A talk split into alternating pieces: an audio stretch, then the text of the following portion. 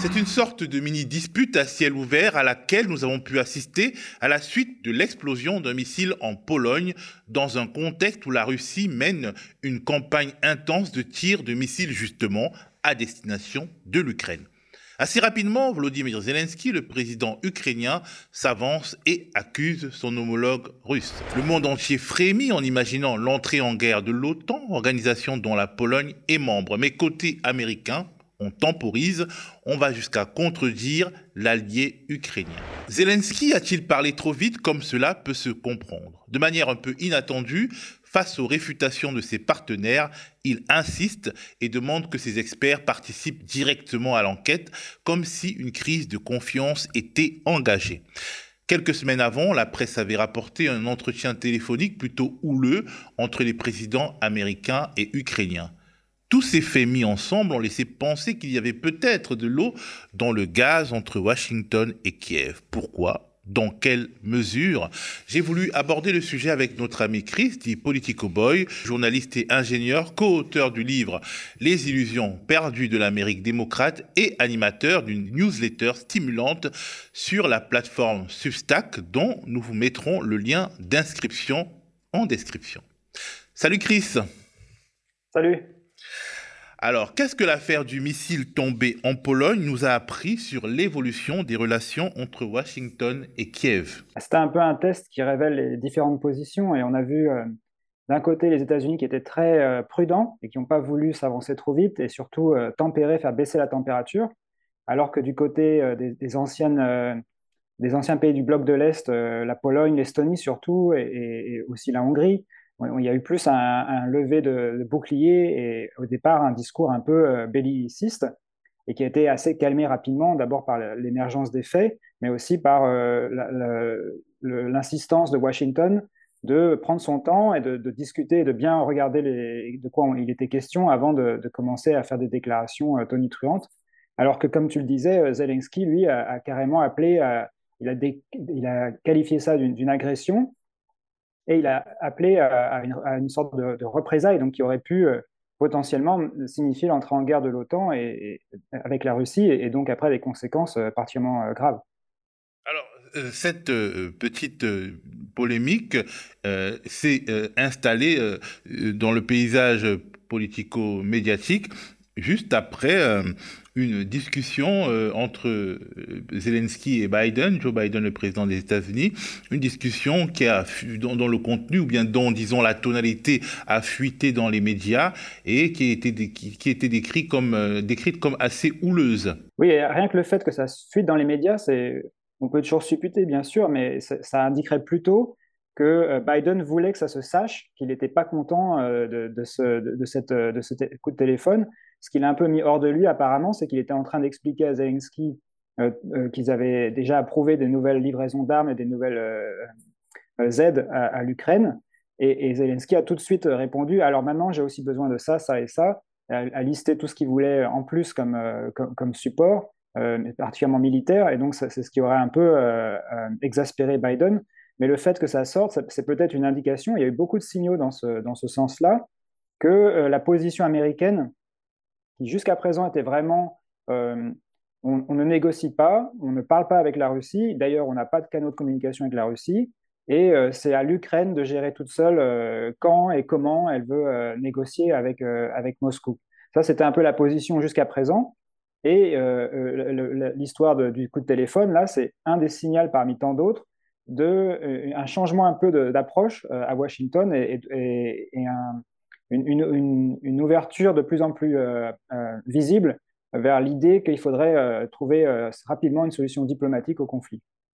Alors, qu'est-ce qui finalement explique l'inflexion euh, euh, de, la position ou en tout cas de la vision globale des États-Unis? Est-ce que euh, la question des élections des mi-termes, par exemple, est intervenue? Avant les élections, il y avait une sorte d'interrogation sur qui allait finalement prendre le pouvoir au Congrès euh, américain. Et puis aujourd'hui, bon, le, la Chambre basse, la Chambre des représentants, est dominée par les républicains. Est-ce que c'est, euh, disons, la pression de ce sujet sur l'élection, euh, les, élections de mi-terme puis aujourd'hui le, nouvel équilibre politique qui fait que côté Biden, on essaie peut-être de rééquilibrer les choses? Oui, alors en fait, il y a, deux, deux, choses à l'œuvre, à mon sens. Donc la première, c'est politique, comme tu le dis. Et, ce n'est pas forcément le, camp républicain, mais c'est aussi le fait que l'opinion publique américaine est, de moins en moins unifié et, convaincu qu'il faut continuer euh, à, supporter l'Ukraine, à, aider l'Ukraine et surtout euh, qu'il ne faut pas négocier. Donc l'opinion publique américaine est de plus en plus favorable à l'idée d'une solution euh, négociée et, de la voie diplomatique. Donc ça, ça, explique peut-être le fait qu'avant les midterms, déjà, les démocrates ont un peu mis de l'eau dans leur vin, entre guillemets, alors qu'effectivement, les républicains, eux, indiquaient que s'ils reprenaient le pouvoir, ils n'allaient pas forcément euh, autoriser les, prochaines livraisons d'armes. Alors sur ce point précis, euh, c'était probablement une posture euh, électoraliste des républicains, parce qu'en fait, le Parti républicain reste quand même très... Il est divisé sur cette question, mais les gens qui vraiment... Les, dirigeants du Parti républicain et les cadres sont, sont conscients du fait que le Parti républicain est très dépendant des dons financiers de l'industrie de l'armement euh, et, même par, idéologie, en fait, sont, plutôt en général euh, ce qu'on appelle les néocons hein, de, de l'ère Bush. Donc, euh, ces, gens-là vont, a priori continuer de, voter pour les, soutiens militaires et financiers à l'Ukraine, mais l'électorat républicain est très divisé sur cette question il y a des élus républicains qui sont très hostiles à, la poursuite de la guerre et, aux livraisons d'armes. Ça, c'est un premier point. Donc ça, c'est les aspects un peu politiques mais il y a aussi euh, les questions de sécurité. Et on a vu à l'intérieur de l'administration Biden, en fait, il y a en gros deux positions. Il y a, les diplomates, euh, le, Secretary of State, donc l'équivalent du ministère des Affaires étrangères, si tu veux, qui eux sont plutôt, au moins officiellement, euh, ils sont hostiles ou ils sont pas prêts à, la négociation et sont toujours sur la même position. Mais par contre, le commandant militaire, euh, a déclaré publiquement que eux, ils pensaient que le, temps était venu euh, d'ouvrir les négociations. Et la raison pour ça, c'est en particulier, euh, il semblerait que ce soit en particulier le, risque nucléaire, le risque d'escalade de la guerre, et justement l'affaire du missile en Pologne l'illustre parfaitement. Et puis aussi le fait que, bah, en fait, la guerre coûte de plus en plus, enfin, fait de plus en plus de morts, y compris du côté de l'Ukraine. On a vu que pour la première fois depuis le début du conflit, euh, le, Pentagone, euh, les, généraux américains ont, publié les chiffres de leurs estimations des pertes ukrainiennes. Et euh, ces chiffres-là montrent qu'il y a eu en gros 100 000 morts de chaque côté, côté russe et côté ukrainien. enfin, ces morts, plus les, prisonniers et les, soldats blessés hors de combat. Mais ça fait quand même, ça, permet de voir que le tableau n'est pas aussi favorable que ça à l'Ukraine sur, sur, le terrain militaire aussi, même si c'est eux qui, avancent. Il, y a un coût humain à cette guerre qui, n'est pas seulement euh, côté russe. Alors, euh, je voulais qu'on revienne quand même un peu sur les aspects politiques parce que au-delà euh, du jeu des, républicains qui, disons, caressent une partie de leur opinion dans le sens du poil, mais ont quand même besoin des marchands d'armes pour, faire campagne, il y a une partie des démocrates, des, progressistes, 30 euh, euh, élus euh, progressistes du Parti démocrate, donc plutôt proches de, bah, de l'aile gauche du Parti démocrate, avaient eux également pris une position qui avait fait débat et peut-être fait avancer la réflexion d'ensemble. Oui, tout à fait. En fait, c'était avant les midterms. Il y a donc 30, élus démocrates qui ont, écrit une lettre à Joe Biden. C'est une lettre qui avait été apparemment euh, écrite au départ plutôt en juillet, mais qui, le temps que tout le monde signe et que ça soit autorisé, ça a pris du temps à être, à, envoyé à la Maison-Blanche. Et dans cette lettre, il y, avait deux choses. Il, réaffirmait le fait qu'il soutenait l'Ukraine et qu'il fallait poursuivre euh, l'aide militaire. Donc, ce n'était pas du tout une remise en cause euh, de, l'aide militaire, mais c'était, en plus de ça, il faut maintenant explorer les, pistes diplomatiques. Et cette lettre a été très mal reçue, en particulier par la presse et on va dire les, les, éditorialistes influents dans, la sphère démocrate et à Washington. Et donc, les, les progressistes démocrates ont très rapidement euh, renié cette lettre en disant c'est une erreur, on, on, voulait pas le, erreur de timing, euh, mauvais jugement. Ils ont même euh, mis ça sur le compte d'un d'un assistant parlementaire sans, le nommer en disant c'était une erreur ne voulaient pas faire ça. Donc ils ont vraiment euh, baissé la tête et euh, renoncé à leur, lettre, ce qui était assez, euh, on va dire, humiliant ou en tout cas ça pose problème sur la, question de leur, courage politique. Mais ça, c'était la réaction immédiate.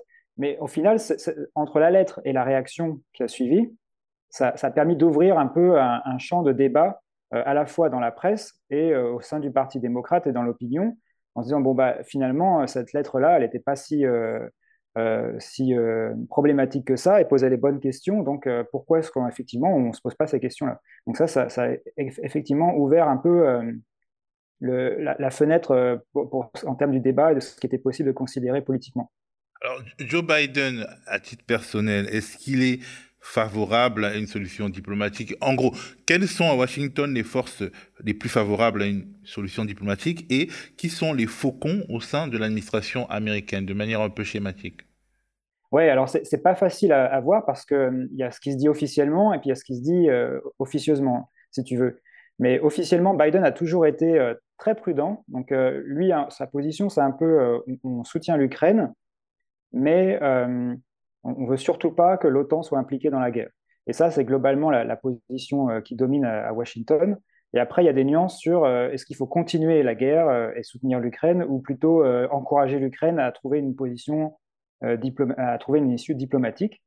Et alors, pour ceux qui sont plutôt du côté euh, de la solution diplomatique, c'est d'abord euh, les généraux, donc en particulier le, le, chief, le chief of Joint Chief of, Staff, donc c'est le, en gros le, général en chef qui, qui, qui, est, dépendant de l'administration Biden, dont j'ai oublié le nom, qui lui parle publiquement et donc, donc représente un peu la voix du Pentagone.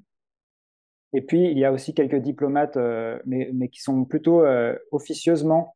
Euh, donc, ça va être potentiellement Jack Sullivan, qui est donc le, conseiller à la sécurité, même si publiquement, il dit qu'il veut, est hostile à, la solution diplomatique. On a vu qu'en fait, il avait engagé des discussions avec la Russie. Il y a, des, back channels, donc des, voies de communication officieuses qui permettent déjà de commencer à, envoyer des messages et à essayer de changer un peu la perception des choses. Donc ça, c'est plutôt les gens qui sont pour euh, une solution diplomatique, avec euh, d'autres conseillers qui ne sont pas nommés dans la presse, mais qui, on suppose que c'est un peu les, conseillers plus progressistes qui tournent autour de Biden, dont son euh, directeur de cabinet, mais ça, c'est des supputations. Et par contre, le département d'État, donc avec Anthony Blinken, donc qui est responsable de la diplomatie, serait plutôt encore assez froid quand il s'agit de, considérer une solution diplomatique. Alors, en tant qu'organisation et en dehors de l'influence américaine qui est prépondérante, tu considères que l'OTAN en elle-même a une position assez ambiguë? Euh, C'est pas qu'elle est ambiguë, c'est qu'elle est difficile. C'est-à-dire que c'est la position, pour l'instant en tout cas, c'est euh, on soutient l'Ukraine, mais euh, on n'intervient pas dans la guerre. Mais le problème, c'est euh, où est-ce que on met le curseur de intervenir ou pas. Donc là, il y avait la, question que la Pologne veut déployer des batteries antimissiles à sa frontière. Est-ce que euh, ces batteries antimissiles vont commencer à tirer sur des missiles russes qui étaient destinés à frapper le territoire ukrainien? Est-ce que ça, ça serait considéré comme une entrée en, guerre? Donc il y, a un flou à ce niveau-là, et c'est ça qui, inquiète les généraux américains, qui aimeraient bien que, une, solution diplomatique soit trouvée avant que des incidents comme euh, ce qu'on a vu se passer en Pologne se répètent. Alors, la guerre, elle n'est pas menée uniquement au nom de valeurs. Si c'était ça, on le saurait. À Washington, la calculette, hein, elle n'est jamais bien loin. La question du coût de la guerre se pose forcément du coût et des bénéfices de la guerre. On peut commencer peut-être par le coût économique de la guerre. Est-ce qu'il est élevé Disons, est-ce qu'il est élevé quand on le rapporte aux bénéfices?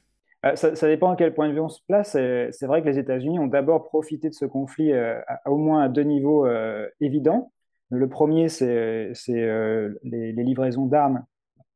Donc, c'est l'État américain qui finance les entreprises américaines, l'industrie de l'armement, pour, vendre des armes. Donc, non seulement à l'Ukraine, mais aussi, donc là, c'est le, Trésor américain qui finance, mais aussi ils vendent des armes aux autres pays européens. Donc là, c'est les pays européens qui s'arment en réponse au conflit. Donc ça, c'est très bon pour les affaires de ce point de vue-là.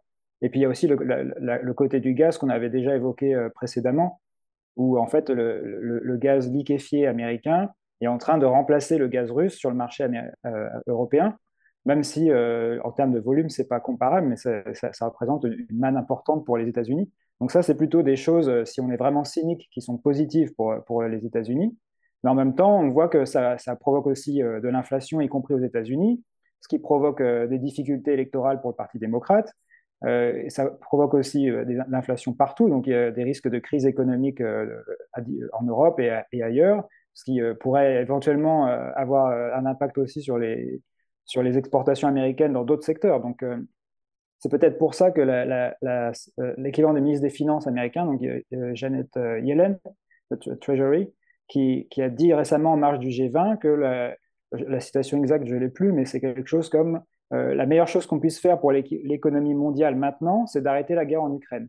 Donc ça veut dire quand même qu'on a, a, envie un peu de... Voilà, on, a, on, aimerait bien arrêter les frais maintenant avant que ça, ça, ça dégénère. Quoi disons peut-être arrêter la guerre, mais maintenir euh, la logique euh, de pression et de sanctions économiques qui euh, finalement permettrait aux exportations de gaz américaines de se poursuivre et une tension, disons, contrôlée ne, porterait pas obstacle aux ventes d'armes non plus et à d'autres types de, bah, business, quelque part. Une sorte de guerre à bas bruit, de, de tension, de guerre froide plutôt que de guerre chaude.